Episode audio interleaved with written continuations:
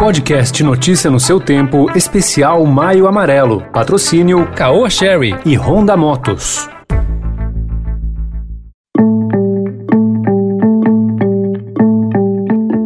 Olá, seja bem-vindo, seja bem-vinda à segunda edição do Notícia no seu Tempo, podcast produzido pela equipe de jornalismo do Estadão para você ficar por dentro das principais informações do momento. Hoje é quinta-feira, 13 de maio de 2021. E depois das notícias, especial Maio Amarelo, as mudanças no novo Código de Trânsito Brasileiro.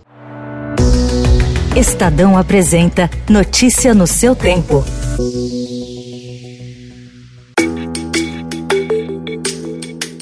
O presidente da Pfizer na América Latina e ex-presidente da farmacêutica no Brasil, Carlos Murilo, disse hoje, em depoimento à CPI da Covid, que as negociações com o governo federal para aquisição de vacinas começaram no final de agosto do ano passado. De acordo com Murilo, o diálogo teve início em maio de 2020 e em agosto foram feitas duas ofertas, uma de 30 milhões e outra de 70 milhões de doses, a serem entregues em 2020 e 2021. A empresa só teve resposta no dia 9 de novembro, ou seja, o governo Bolsonaro ignorou por três meses a negociação das vacinas.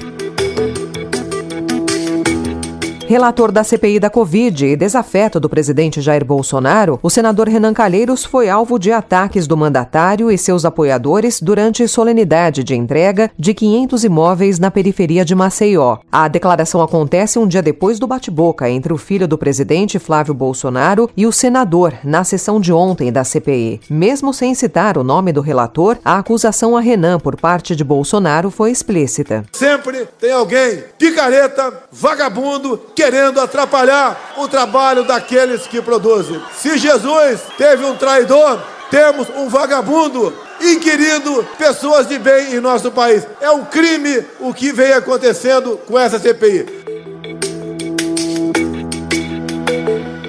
O projeto da nova Lei Geral do Licenciamento Ambiental foi aprovado na madrugada de hoje pelo plenário da Câmara dos Deputados. Entre as principais mudanças está a dispensa de licença para projetos como obras de saneamento básico, manutenção em estradas e portos, distribuição de energia elétrica com baixa tensão, parte das atividades agropecuárias, entre outros. A aprovação causou indignação entre organizações ambientais, cientistas e especialistas do setor.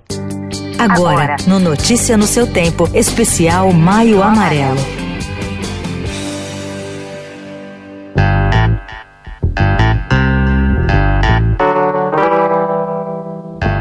Apesar de popularmente chamado de Novo Código, o documento que regulamenta as leis de trânsito é de 1997, mas desde o último 12 de abril as alterações entraram em vigor. Segundo José Montal, diretor da Associação Brasileira de Medicina de Tráfego, Abramet, no total foram 57 modificações para se adequar às mudanças na sociedade nos últimos anos. Montal considera extremamente positivas as resoluções sobre o uso obrigatório da cadeirinha para as crianças, com base em uma diretriz diretriz da associação que estende a utilização do equipamento para 10 anos ou com menos de 1,45m. Para ele, é preciso ainda propor ajustes em relação ao assento de elevação, uma vez que os bancos dos veículos e os cintos de segurança são projetados para garantir o transporte seguro a partir desses 1,45m. O médico, com 44 anos de experiência nessa área, conta que os acidentes de trânsito são o principal causador de mortes entre jovens de 15 a 29 anos, o segundo fator de mortes entre 0 e 5 anos e também o segundo motivo das mortes de 0 a 44 anos.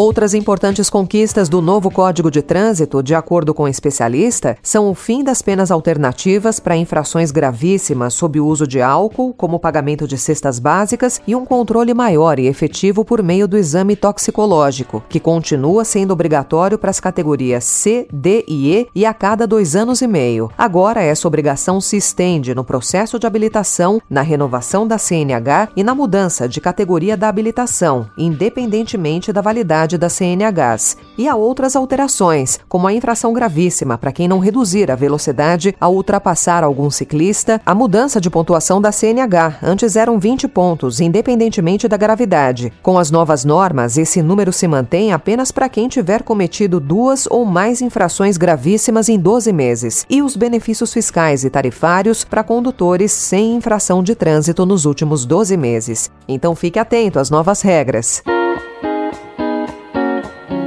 Encerrando a segunda edição de hoje do Notícia no seu Tempo, com a apresentação e roteiro de Alessandra Romano, produção e finalização de Mônica Herculano e o editor de núcleo de áudio é Emanuel Bonfim. Amanhã, a partir das 5 horas da manhã, mais um resumo das notícias do Estadão para você começar o dia bem informado. Obrigada pela sua companhia. Você ouviu Notícia no seu tempo.